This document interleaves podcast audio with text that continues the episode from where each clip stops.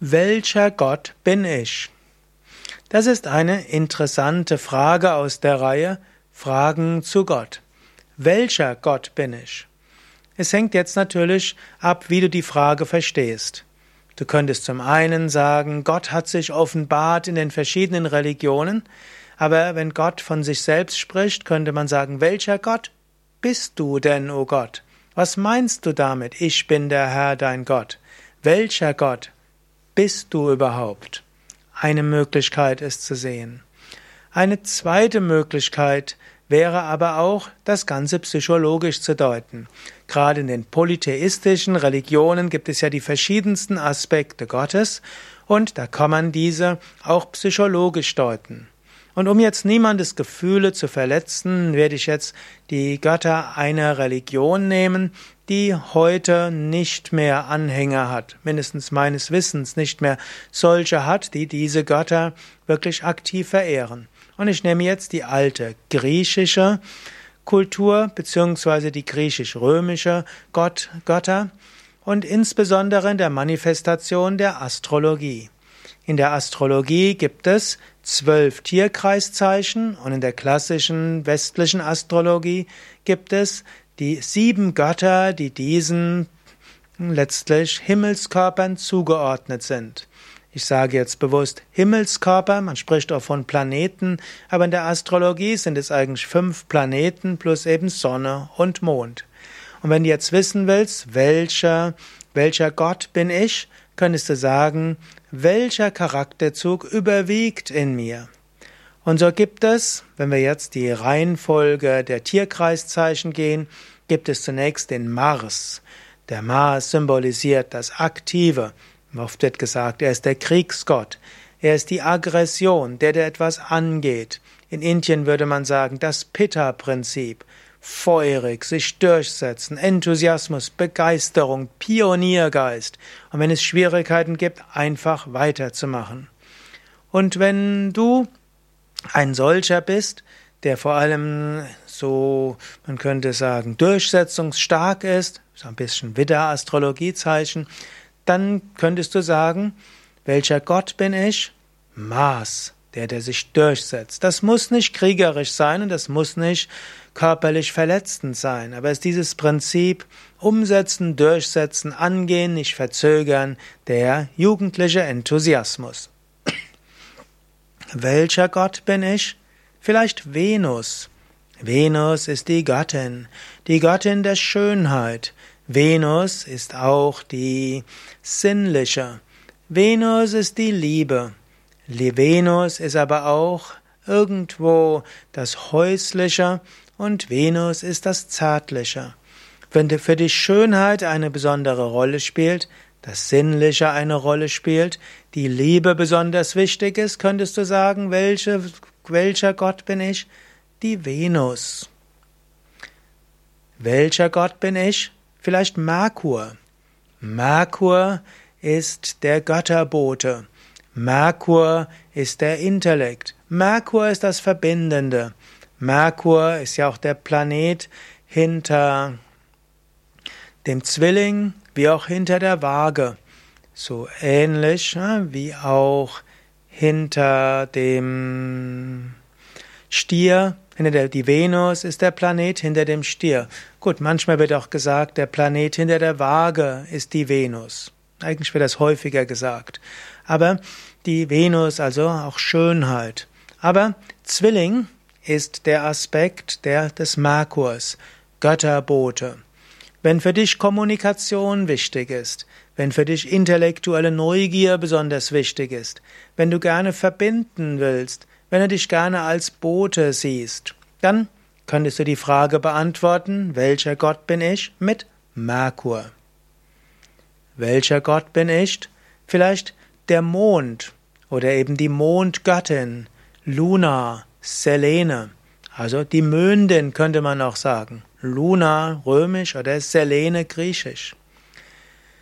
Wenn du jemand bist, dem Heimat wichtig ist, Familie wichtig ist, Zuhause wichtig ist, was man als Krebs bezeichnet, wenn dir besonders wichtig ist, hm, dich irgendwo zu Hause zu fühlen und dabei dieses Gefühlsmäßige zu haben, was etwas weniger sinnlich ist als die Venus, dann könntest du die Frage beantworten, welcher Gott bin ich mit Luna, Selene, die Möndin. Welcher Gott bin ich? Sonnengott, Helios, Sol, die Sonne. Wenn du jemand bist, der strahlt und leuchtet, der gerne im Mittelpunkt steht und der gerne die Gespräche dominiert, derjenige, der irgendwo äh, zeigen will, ich beherrsche alle anderen. Wenn du Führungspersönlichkeit bist und dabei souverän, dann bist du vielleicht vom Prinzip her Sol, der Sonnengott, Helios, der Sonnengott. Welcher Gott bin ich? Saturn. Saturn ist der Herrscher, der Hüter der Schwelle. Saturn ist der Einschränkende, der Regelorientierte, der Disziplinmensch, auch derjenige, der einem Unfälle und Krankheiten schickt, damit das Ungute abfallen möge der alle, alles Oberflächliche beseitigt. Bist du ein regelorientierter?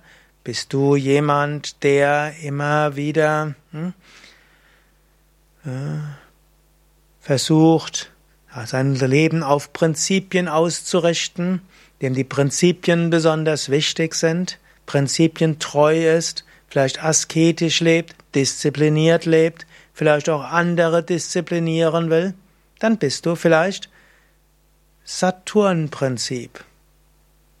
So haben wir jetzt, mal gucken, wie viel wir sind.